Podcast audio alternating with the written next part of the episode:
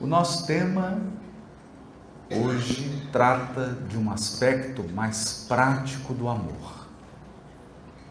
Porque nós, a proposta que nos foi apresentada é de trazer os pensamentos, os sentimentos e as ações na construção do amor. Portanto, nós visamos nessa reflexão ações concretas, resultados concretos do amor. Não somente os seus, seus elementos subjetivos, aqueles processos que ocorrem dentro de nós, mas, sobretudo, aquilo que pode ser percebido por quem convive conosco. Aqueles elementos que podem ser experimentados por aquelas criaturas que cruzam a nossa jornada, que se integram ao nosso destino. Esse é o sentido. Mas para falar de uma edificação, para falar de uma construção tão extraordinária, tão longa e tão difícil, como é a construção do amor no espírito imortal, eu gostaria de iniciar pelo projeto arquitetônico. Pela planta da engenharia. Porque ninguém, se quiser construir com eficiência, com eficácia, com aproveitamento dos recursos, no menor tempo possível e com a máxima segurança, ninguém vai desprezar os cálculos estruturais, o projeto de engenharia, os aspectos estéticos, a beleza do projeto, que é a contribuição da arquitetura. Então, nós trabalhamos aqui a construção do amor, a edificação do amor concreta, a partir de um modelo de amor partir de um projeto cósmico, de um projeto que é universal e que é eterno. Esse modelo nós extraímos do capítulo 30 do livro Pensamento e Vida, que é uma obra que vai perpassar toda a nossa reflexão nessa manhã. Pensamento e Vida. E Emmanuel começa o capítulo 30, intitulado Amor, com uma frase: O amor puro, detalhe do adjetivo, o amor puro é o reflexo do Criador em todas as criaturas. Esse amor está presente em todas as criaturas, até naquele que está cumprindo pena por assassinato. Em todas as criaturas, porque é impressionante. Quando você lida com o sistema criminal, você vê que o preso, ele se importa com a visita, horário de visita, se você não for cuidadoso com o horário de visita, você pode criar uma rebelião no presídio. E esse é um ponto que eu gostaria de trazer aqui. A todo momento nós vamos trazer esse, essa balancinha. Toda vez que você tiver dúvida sobre o amor, pensa em você. Pensa assim: todos nós queremos ser amados. Você fala as maiores bobagens, mas quer ser amado. Você faz as maiores bobagens, mas quer ser amado. Você machuca as pessoas, mas quer ser amado. Você ofende, mas quer ser amado. Você humilha, mas quer ser amado. Você expressa toda violência, mas quer ser amado. Todos queremos ser amados. Portanto, o amor divino está em todas as criaturas. Mas a fonte é Deus. A fonte é Deus. Nós somos, eu vou usar outra metáfora, lâmpadas. Você não é a hidrelétrica. Essa é a reflexão que eu queria estabelecer como início, início da nossa abordagem do tema. Você não tem estrutura para sustentar o amor, sobretudo o amor universal. Mas você tem estrutura para propagar, para refletir o amor. O amor puro é reflexo do Criador. Do Criador. É o Criador que representa o Sol, a fonte do amor universal. E é Ele que irradia e nós refletimos esse amor. Guarda isso. Eu espero que ao final da palestra você concorde com Emmanuel. Nós vamos seguir a trajetória. Brilha em tudo e em tudo palpita na mesma vibração de sabedoria e beleza.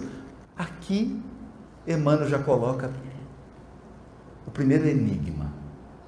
Como que o amor pode brilhar em sabedoria? Sabedoria não é uma coisa oposta ao amor? Sabedoria não é uma outra força? Por que Emmanuel agrega beleza ao amor? Vamos guardar isso. O amor é fundamento da vida, é justiça de toda lei. O amor é a justiça da lei.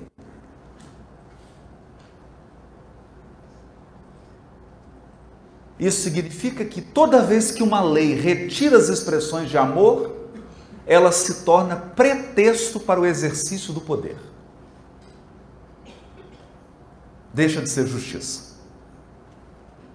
Toda lei que se esvazia de amor, ela é mecanismo de domínio social, apenas.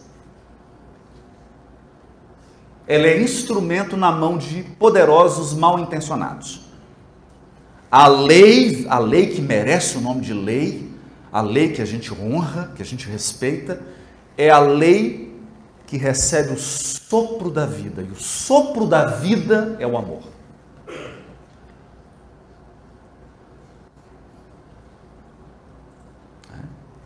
E aí ele diz assim: olha que lindo isso.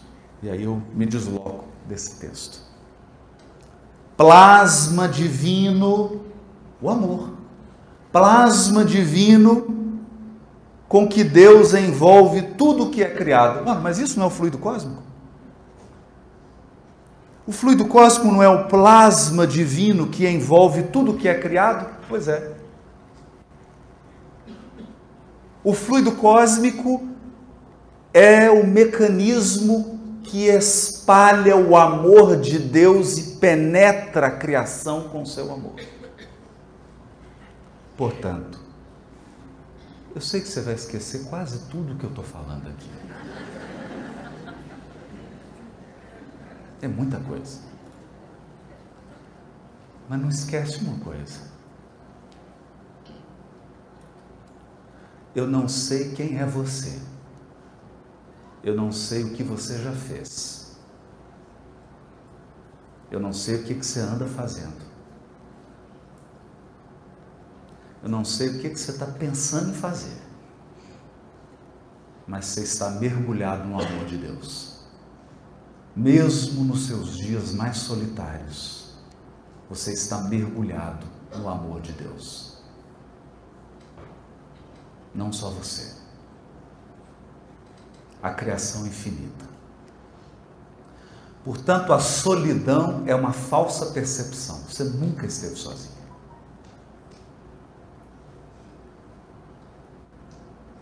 Você não desencarna sozinho. Você não vai para o hospital sozinho. Você não mora sozinho. Porque nenhuma criatura vive fora do fluido cósmico. Nada da criação está fora do fluido cósmico. Não existe fora. Tudo está dentro do plasma divino. E o plasma divino não tem só inteligência. O plasma divino está encharcado do amor de Deus. É por isso que até as plantas são mais inteligentes que nós. A primeira coisa que elas fazem quando rompem a semente é ir em direção ao sol.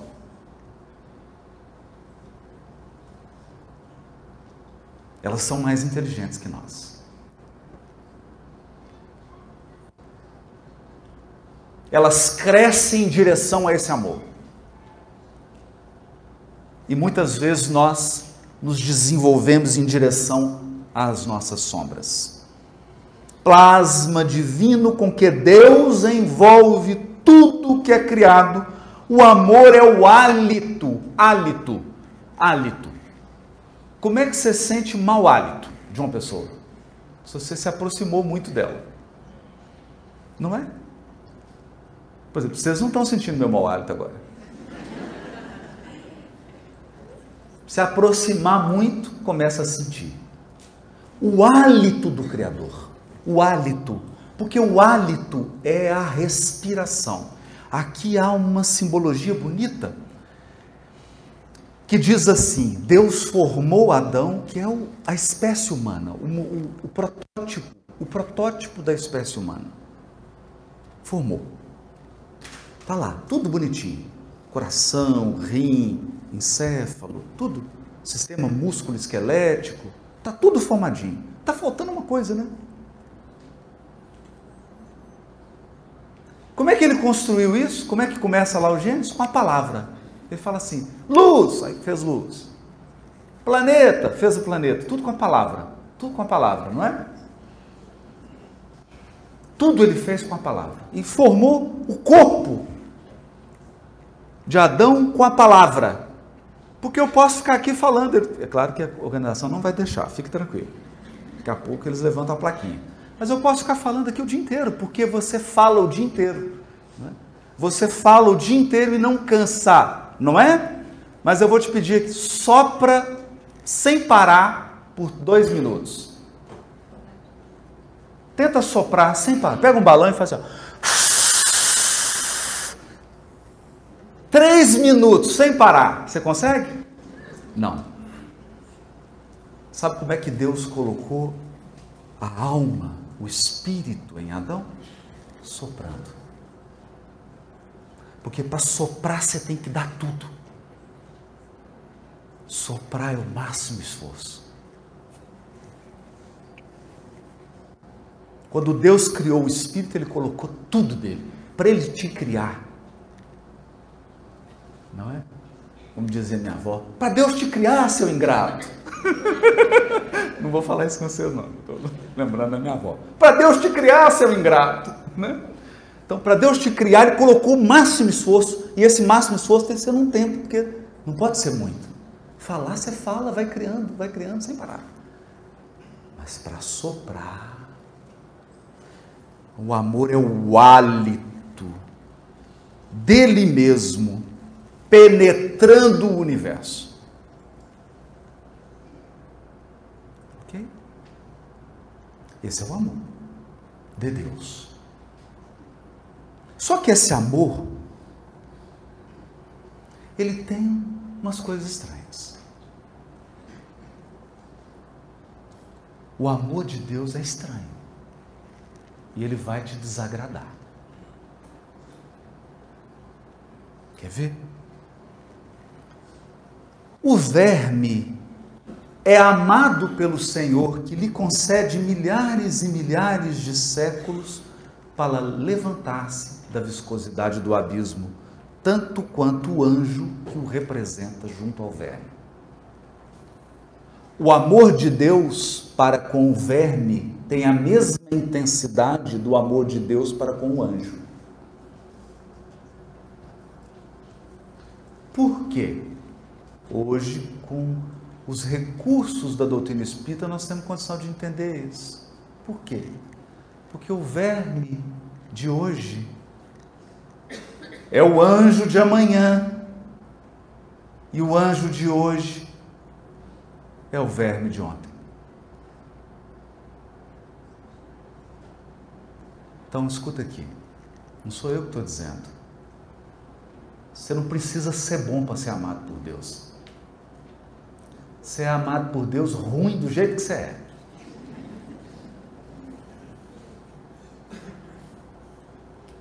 Sabe por quê? Nada que você faça controla o amor de Deus por você. Nada. Não é você que controla o amor de Deus.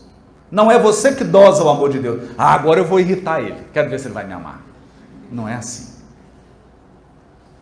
Você não tem controle sobre a intensidade e a qualidade do amor de Deus por você. Você já é amado hoje no topo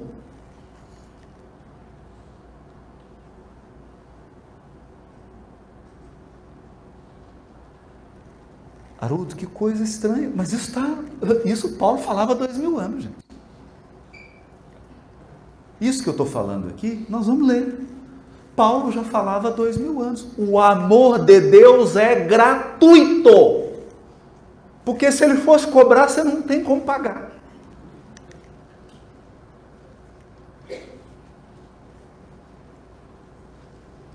Você não tem nada que você possa fazer para merecer esse amor. Esse amor é imerecido.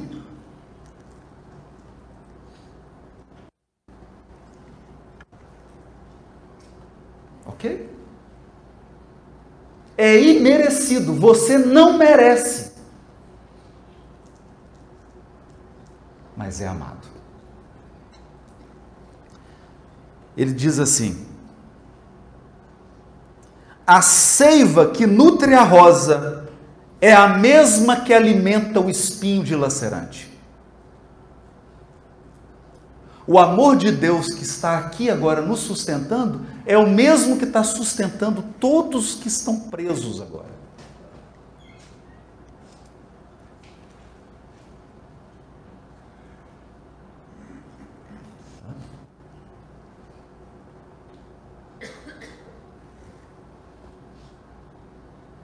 Olha isso. Então não tem distinção. Ah, Deus só ama a flor. A serpente está fora do amor de Deus. Não, a serpente está também mergulhada no amor de Deus.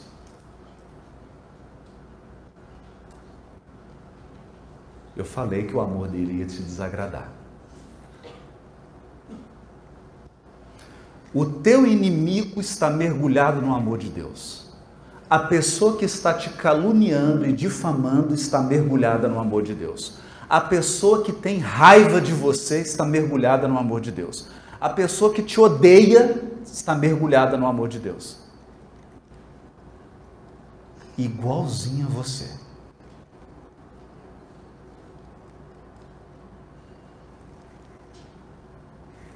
Esse é o amor divino. Esse é o divino.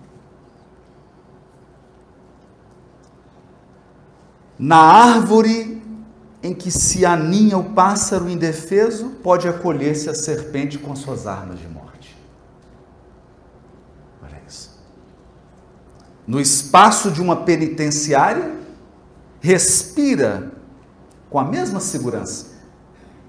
O criminoso que lhe padece as grades de sofrimento e o correto administrador que lhe garante a ordem.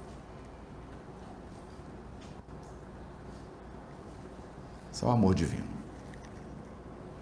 O amor, repetimos, é o reflexo de Deus, nosso Pai, que se compadece de todos e que a ninguém violenta.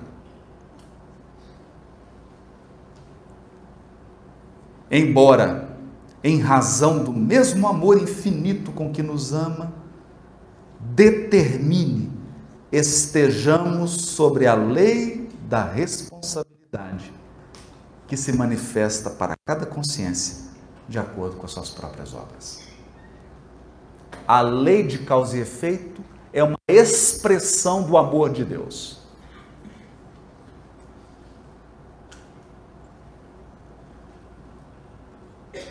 Não é? Lei de responsabilidade. Outro dia eu recebi um vídeo curioso. Eram quatro cachorrinhos. Então, três de uma mesma raça e um pequenininho. E um, um dos do grandão, não, que eram três grandes da mesma raça e um pequenininho. E um grandão estava até com aquele, aquela coleirinha assim, né? E aí o dono pegou um, acho que um chocolate lá, um tinha mordido, né? Aí pôs os quatro assim e falou: Quem pegou isso aqui? Quem pegou? Aí um grandão pegou a patinha assim, pôs na cabeça do pequeno. Depois, por fim, o que estava com a coleirinha saiu de lá, colocou. Responsabilidade. Isso o que é bonito nisso? Olha isso. E amando-nos, permite o Senhor perlustrarmos sem prazo o caminho da ascensão para Ele. Sem prazo. A evolução é uma jornada ascensional rumo a Deus. Qual que é o prazo? Não tem. Então tem uns uns cabras mais teimosos falam assim: eu vou demorar.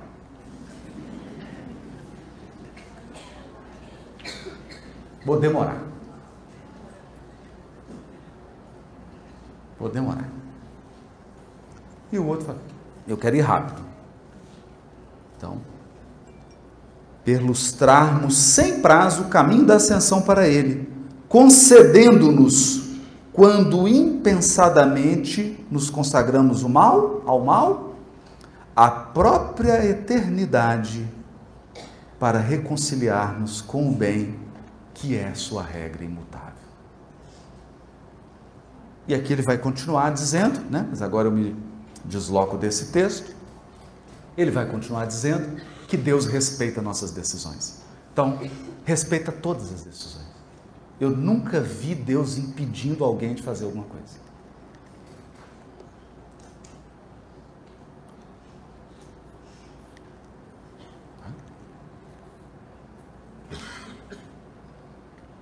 Respeita a escolha e a decisão da consciência.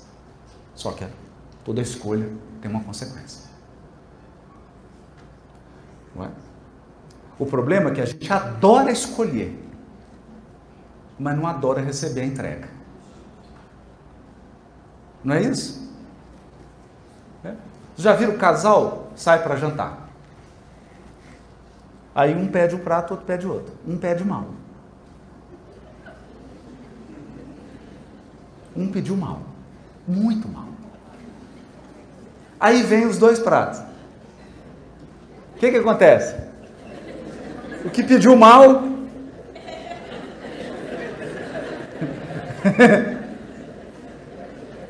assim, ô oh, amor, posso pegar um, um pouquinho do seu? Não é assim que funciona? Então a gente se. Eu escolho, eu sou livre, eu não gosto que ninguém interfira na minha escolha. Deixa que eu escolho. Vou querer isso aqui. Aí chega, você fala, hum. como foi muito rápido, você não tem como pôr a culpa em alguém. Não é? Aliás, a culpa é uma coisa curiosa, né? Como ela é nossa, a gente põe em quem a gente quer, não é? Põe em quem você quer, né? Ela é sua. Ela em quem eu quero. Então, essa é uma expressão do amor de Deus. Eu coloquei então a planta. Está aqui o projeto. Essa é a planta. E nós? Agora, dá uma pausa. Vai mudar de cena agora, tá bom? Para outra cena, vamos para outra cena. Agora eu vou falar do amor, do nosso amor. Do amor da gente. Eu não estou mais na esfera do amor divino. Eu quero falar agora do amor, do nosso amor. Do meu, do seu, do nosso. Da nossa edificação. E aí eu vou precisar aqui definir algumas palavras. E seguindo o conselho de Allan Kardec, que nos diz que em relação a conceitos, definições, nós temos sempre que nos reportar à ciência e ao trabalho da ciência, eu vou definir duas coisas aqui: emoção e sentimento, a partir das neurociências. Eu vou usar uma obra, capítulo 48 do livro do Eric Kandel, que se chama Princípios de Neurociência. O capítulo 48 tem o título que é Emoção e Sentimento. Só que eu vou ter que resumir em uma frase o capítulo inteiro. Emoção, guarda isso, para a ciência, é uma resposta automática e fisiológica inconsciente a um estímulo externo.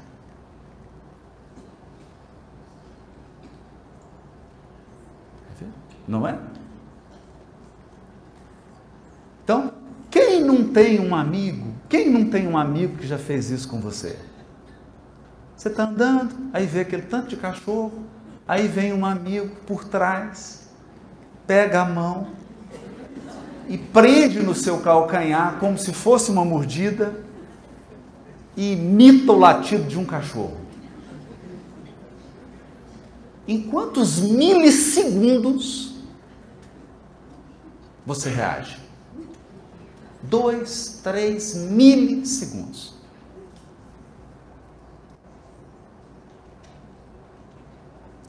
Entenda, não é apenas uma reação muscular. Não é apenas levantar o pé, dar um grito, dar um pulo, não. Todo o seu sistema endócrino funcionou. Uma quantidade enorme de adrenalina foi colocada no seu fluxo sanguíneo. Seus pelos ficaram tudo em pé. Você esboçou uma fisiologia do medo. Seu organismo em milésimos de segundos, te preparou para lutar, ou no meu caso, fugir.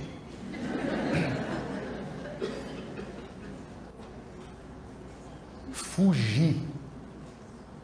Você pensou isso? Na hora que a pessoa fez uau, no seu calcanhar, aí você falou assim: opa, é, cérebro, libera adrenalina, preciso de adrenalina. Tantos ml. Não, isso é emoção para a ciência. Depois que eu sinto essa resposta automática, automatismo, automatismo, automatismo, automatismo. Depois que eu tenho essa resposta, aí vem a elaboração cognitiva. Aí eu vou pensar, mas essa boca está muito macia. Isso depois, você já gritou, já, né? Essa boca está muito macia.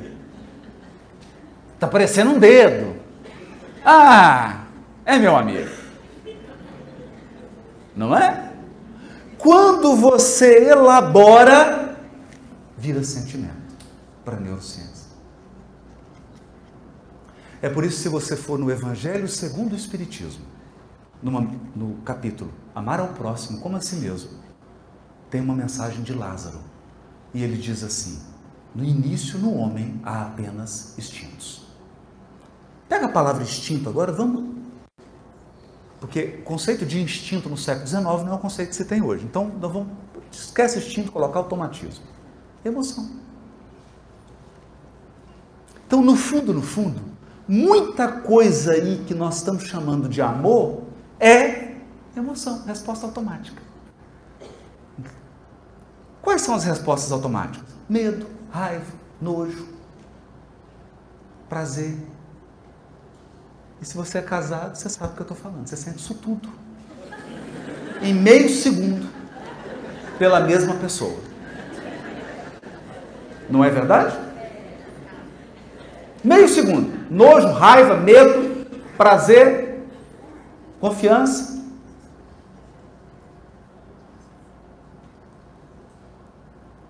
E a fisiologia muda.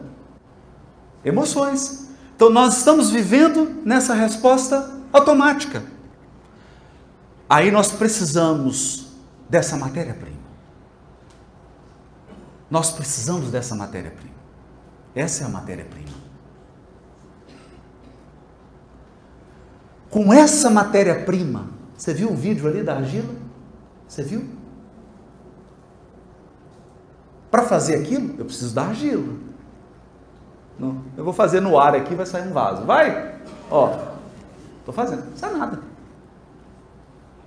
É com essa matéria-prima que você vai edificar o sentimento amor. É do seu nojo, do seu medo, da sua empatia, da sua raiva, da sua confiança, etc, etc. Desse conjunto de emoções, esse é o mármore, essa é a mistura química. Série de componentes, é a matéria bruta. E aí você vai ter que colocar sabedoria e beleza. Tá lembrando da frase de Emmanuel no início do capítulo 30 do Pensamento e Vida?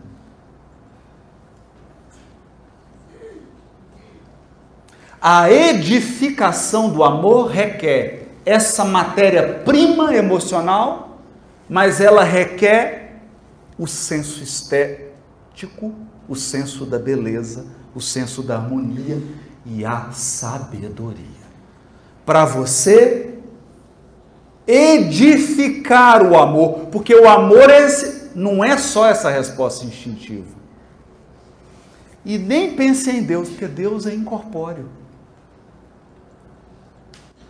Por isso que o amor dele é o puro.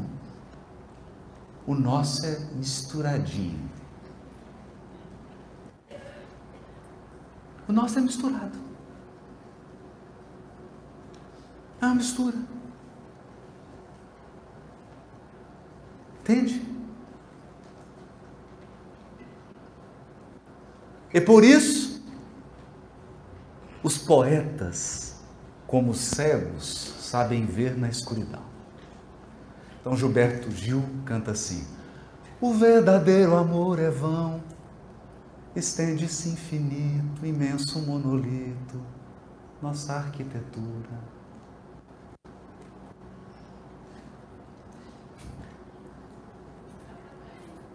Obrigado. Cadê?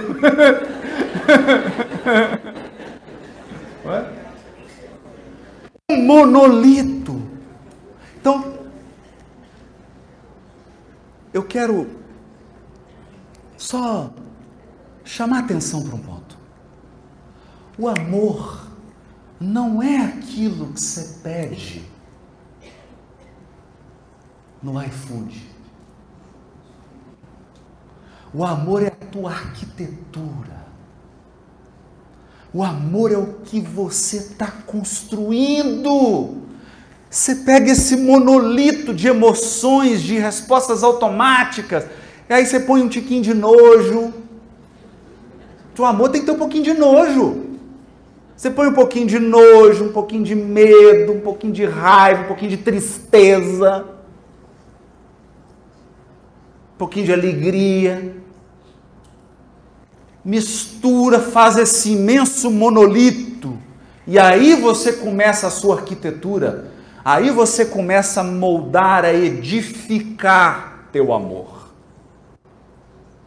Edificar com beleza, com sabedoria, mas a partir de um modelo. Sugiro. E aqui reside nossa grande dificuldade. Nós eliminamos o modelo Deus e queremos construir um modelo humano de amor. Não há nenhum ser humano capaz de expressar o amor puro. Porque o amor puro é reflexo de Deus em todas as criaturas.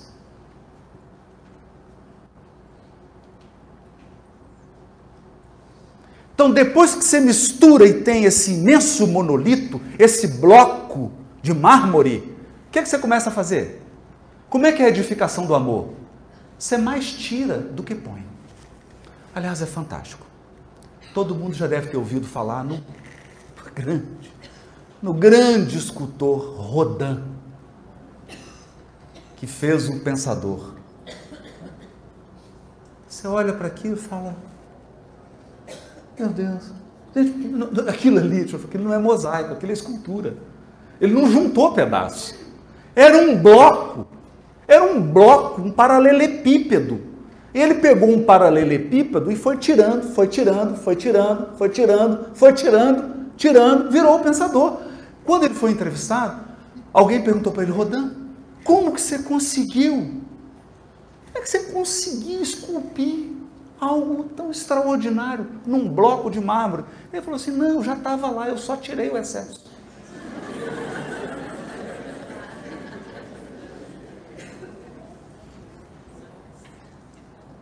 Essa é uma perspectiva legal de você pensar. O amor que você quer edificar já está aí em você. Agora tem que tirar uns excessos. Tem que tirar. Um pouquinho de ciúme.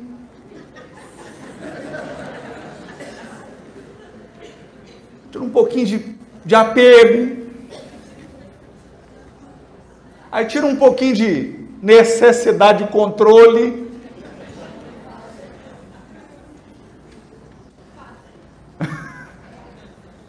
nossa arquitetura.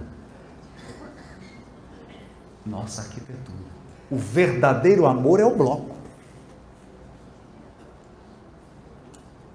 Cada indivíduo vai fazer sua arquitetura. É nesse sentido. Aí você me pergunta, nossa, Haroldo, e como é que eu vou esculpir esse monolito com instrumentos. Quais? Pensamentos, sentimentos e ações. Que lembre, lembra do Candel, Eric Candel, princípio de neurociência. O sentimento é a parte elaborada. Você já teve que refletir. Um sentimento para se expressar já teve uma elaboração. Se não teve elaboração nenhuma, é emoção, é, é instinto, é automatismo. Não gosto de usar a palavra instinto, porque né, já automatiza. Então eu preciso agora elaborar. Elaborar.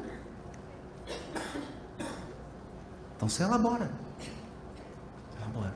É por isso que a mãe e o papai, que tem um filhinho e está com dois meses, ele está esculpindo ainda o amor maternal e o amor paternal. Um pai e uma mãe que já tem quatro filhos, mais novo está com 45, esse aí já esculpiu muito. O amor maternal, o amor paternal dele já está trabalhado, não está? Que tem hora você tem vontade de esganar. Não é? Então você tem vontade de esganar. Aí você pega isso, dá uma esculpida,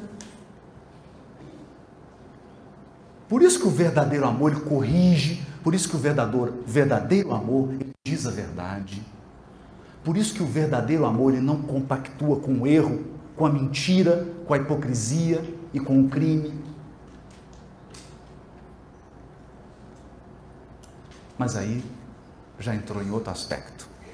Aí já entrou em primeira carta aos Coríntios, capítulo 13, que todo mundo gosta da primeira parte, que é a parte poética. Ainda que eu falasse a língua dos anjos e dos homens, se eu não tivesse o amor.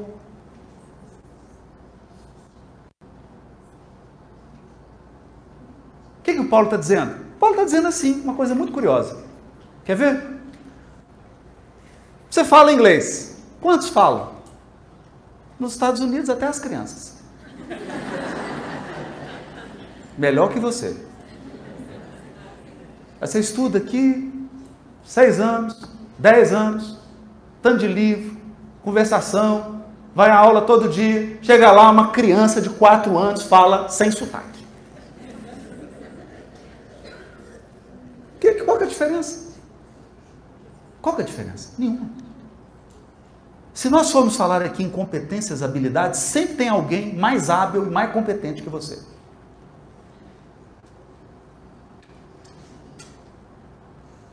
Agora tem um detalhe. O teu amor é só seu. É por isso que você ama uma pessoa. Porque a escultura dela, o que ela está fazendo com um imenso monolito, a arquitetura dela, o amor que ela está edificando é único. Perceberam? É único. O teu amor é único. Por quê?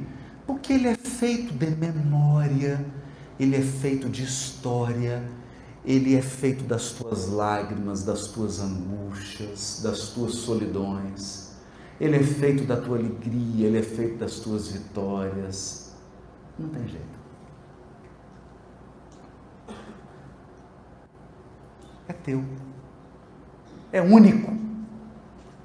Então Paulo está dizendo aqui: você pode montar 150 abrigos no Brasil inteiro para cuidar de criança. Outro vem e monta 200. Perdeu. Mas o amor que você edifica ao montar um abrigo é só seu. E eu posso ter um abrigo e construir mais amor do que alguém que construiu 250 creches.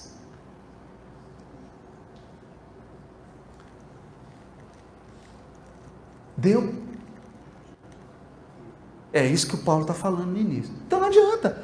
Eu vou me lançar aos leões para ser comido, eu vou ser queimado em nome de Jesus, eu vou montar creche, eu vou fazer isso, eu vou fazer. Ele fala assim: tem amor? Se não tiver, não adianta. Por quê? Porque aí você virou fazedor de coisas.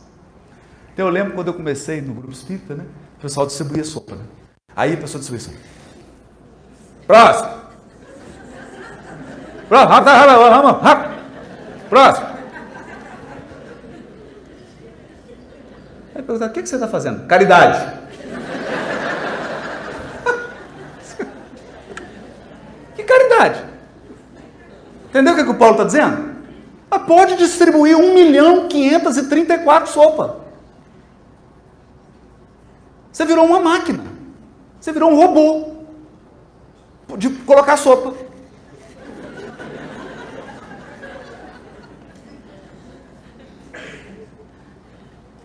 Então, o amor, o amor é, é a tua escultura.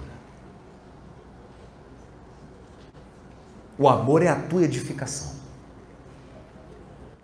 Então, amor não é um sentimento. Amor não é aquilo que você sente quando você vê um filme. Ai, que lindo. Nossa, agora eu estou amando. Não, isso é emoção. Amor é edificação. Edificação. É uma construção.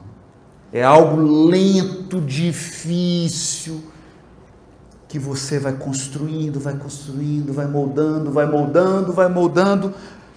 Por isso que o Paulo, até o versículo 3, ele começa, ainda que eu falasse a língua dos homens, então ele, ele exalta a excelência do amor. Excelência do amor.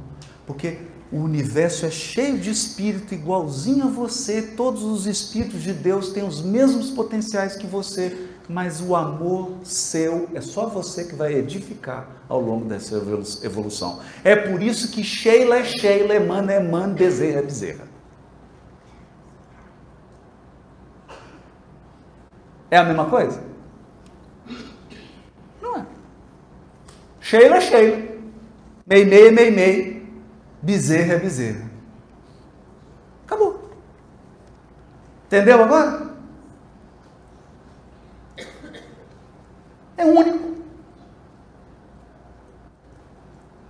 Só que aí o Paulo fala assim: ei, para de edificar seu amor sem planta. Você está fazendo um tanto de puxadinho. Você está fazendo. Agora eu vou pôr um quarto aqui, aí fica aquele corredor torto, o negócio tudo estranho. Para de edificar cegas.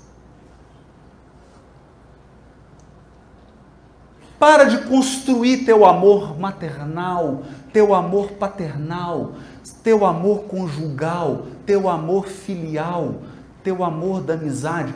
Para de edificar as cegas. Adota uma planta de engenharia e arquitetura. Qual é? O amor puro de Deus.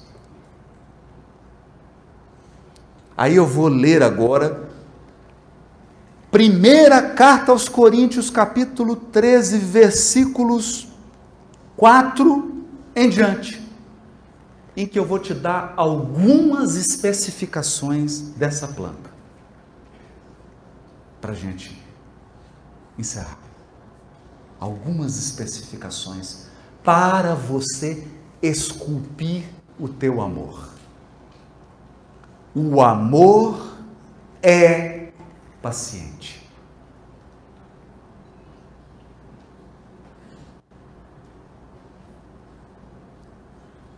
Paciente de saber esperar, porque você está sendo aguardado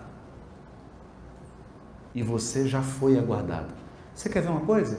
Você era um vírus corona. Você era o coronavírus. Por isso que você tem esse instinto assassino dentro de você. Hoje, você é uma espécie Homo sapiens, um membro da espécie Homo sapiens. Então Deus te esperou. Deus te esperou. Ele te esperou até agora. E ele te espera virar anjo. Porque o amor é paciente. Não é paciente de doente, não. Paciente de tem paciência. O amor sabe esperar.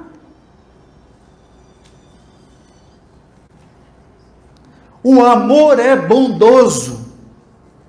Bondoso no sentido de afável, dócil. Eu estou lendo a minha tradução das cartas de Paulo, ok? Vai ser publicado no final do ano, se Deus quiser. Estou lendo a minha tradução. Dócil. Aqui entra então a mensagem de Lázaro. Afabilidade e doçura. Isso aqui eu tenho que aprender ainda. Esse aqui é meu desafio. O amor é afável e dócil. Porque tem o amor elefante. É o Sica. Como é que é o amor elefante? Ele olha para um jardim lindo e fala: Meu bem, vou colher uma flor para você.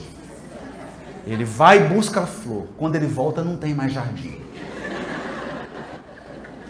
Aí você não sabe se ri ou se chora. que é o amor bruto. É o amor bruto. O amor troglodita. O amor verdadeiro é bondoso. Não é ciumento. Hum, pula essa parte. Não se vangloria. Não se vangloria. Eu te amo tanto. Eu te amo tanto. Meu amor é mais do que as estrelas. É maior que o mar. Isso é vanglória. Não é? Eu sou bonzão. O amor não se vangloria. Você já imaginou se Deus fosse se vangloriar? Seria insuportável, porque ele é bom em tudo. Já imaginou Deus falando assim? Filho, eu sou muito inteligente. Eu falei, eu sei, pai, isso é a inteligência suprema. Você já falou isso mil vezes. Deus não se vangloria. Deus não se vangloria. Porque só se vangloria quem está quem tá inseguro.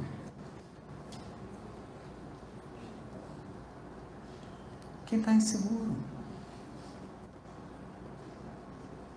É. Não se incha. Paulo usa incha no sentido de soberba, porque a pessoa soberba é inchada, até com retenção de líquido.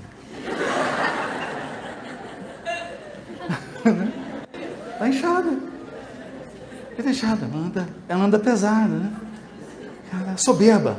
Ela tem que carregar muita coisa. Ela tem que carregar a prova de tudo que ela é. Porque ela precisa provar tudo a todo momento para todas as pessoas. É muito pesado.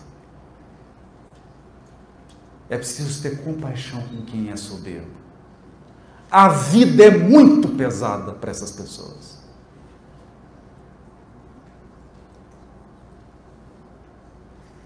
Está inchado.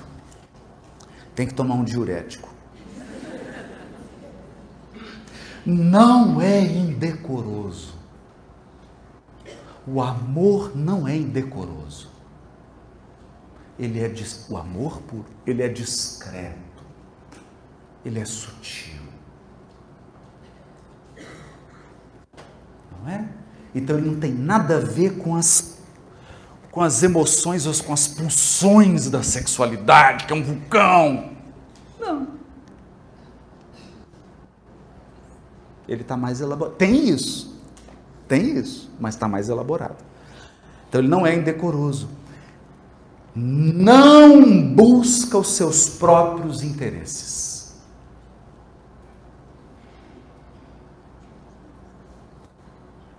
Não é? Tem uma música que eu acho assim, ela é bonitinha, mas ela dá uma incoerência tão grande. E eu amo o compositor, é o Djavan. Adoro o Djavan. Djavan é fantástico. Mas nessa letra eu queria dar um toque nele.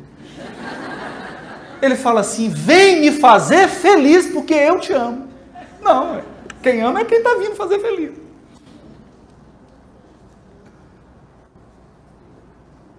Vem me fazer feliz que eu te amo? Não, tinha que ser assim. Vou... Está invertido. Porque o amor não busca seus próprios interesses. O amor não se torna irado. Irado, ira, porque um pouquinho de raiva tem que ter no amor. Porque a raiva é essa energia realizadora. A raiva é esse pouquinho de conformação, de querer o melhor. Entendeu? Agora, ira não. Ira é descontrole. O amor não é irado. Ele tem uma pitadinha de raiva. Ele tem uma pitadinha de todas as emoções, só que elas estão trabalhadas. Não é irado. Não leva em conta o mal. Imagina se a sua mãe tivesse listado todas as malcriações que você fez com ela. Você não era mais amado. Fala assim, ô mãe, vou almoçar aí domingo. Não vem. Mas por que, mãe? Você lembra quando você tinha seis anos de idade? E você disse aquilo? Teu amor. Não leva em conta o mal. Não leva. E é por isso que as relações afetivas, conjugais, está tão difícil, né? A gente fica contabilizando tudo. Não se alegra com a injustiça. Não se alegra com a injustiça. Então, ah, é meu amigo, então pode ser injusto. Ah, é meu partido político, então pode ser injusto. Ah, é meu grupo, então pode ser injusto. Não. O amor não se alegra com injustiça, nem com a minha, nem da, com a injustiça dos que eu amo, nem com a injustiça do que eu, do, daqueles que eu acredito, do meu grupo. O amor não se alegra com nenhuma injustiça.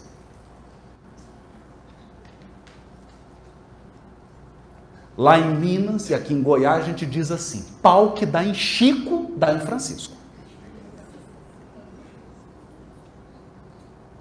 É importante dizer isso. E ele também não, mas ele também se regozija com a verdade. A verdade.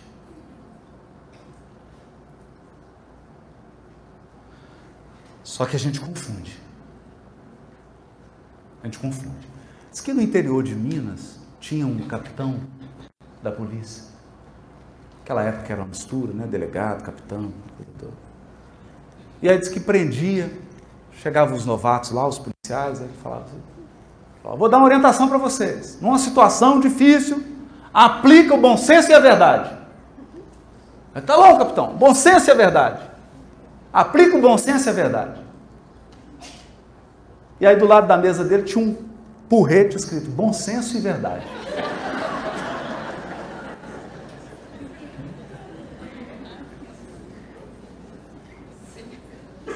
Eu fico impressionado. Hoje, as pessoas acreditam que a verdade é um porrete. Não é? E que você tem que espancar até a morte. Então a pessoa fala assim: Eu vim aqui te falar a verdade. Você fala: Não, você veio me destruir. Você não veio dizer a verdade. Você veio me destruir.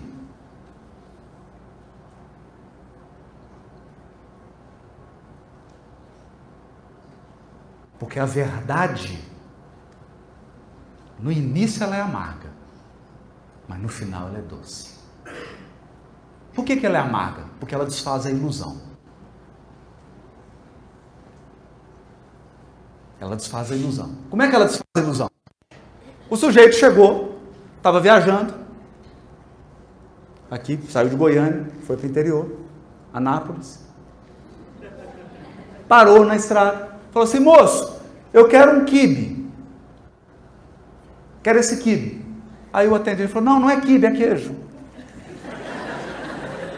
Então assim. Né? A verdade. Tem essa parte assim. Porque desiludir é ruim. Iludir é bom demais. Iludir é a coisa mais gostosa que tem. Todo mundo que está iludido está feliz. Eu nunca encontrei um iludido com depressão.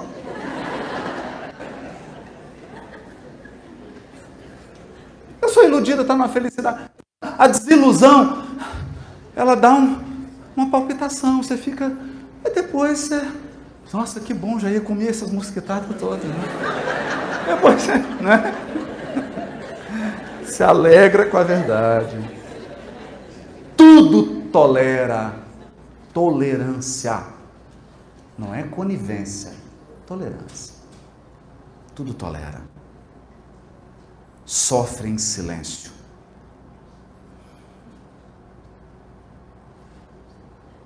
Tudo crê, tudo espera, tudo suporta. Suportar no sentido de segurar. O amor jamais cai prostrado.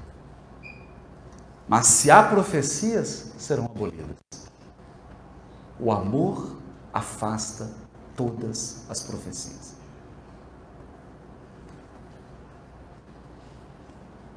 Escuta isso. Escuta isso. Uma vez eu fazia uma audiência. Acabou. Vai acabando. É o último versículo. Uma vez eu fazia audiência. Chegou o sujeito e estava cumprindo os últimos dias da pena dele.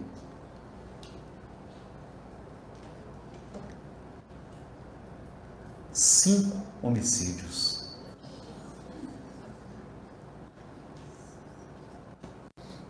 E aí você precisa fazer uma audiência, né? Essa audiência que precede aí o benefício, ele vai progredir de regime, vai começar a criar novamente familiaridade com a liberdade, porque a liberdade, a liberdade tem que ser merecida.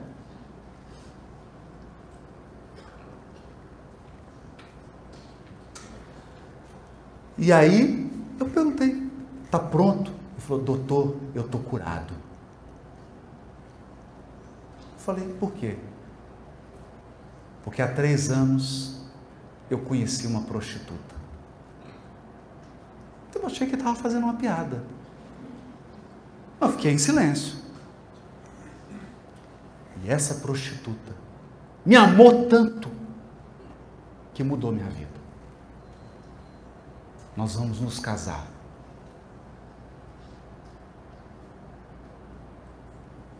E eu fiquei transtornado.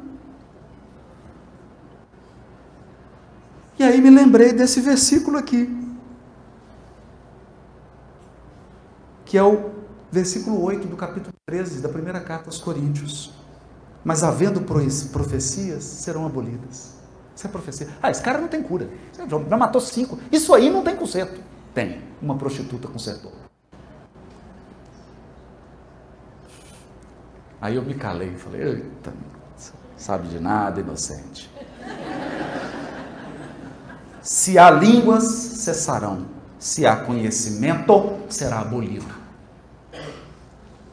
Porque o amor é o masterchef do conhecimento.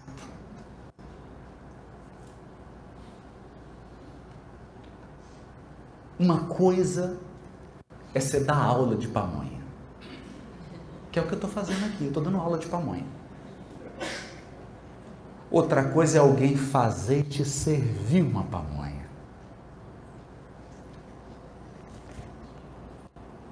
O verdadeiro amor é vão. Estende-se infinito, imenso monolito, nossa arquitetura. Muito obrigado pela sua atenção pelo seu amor.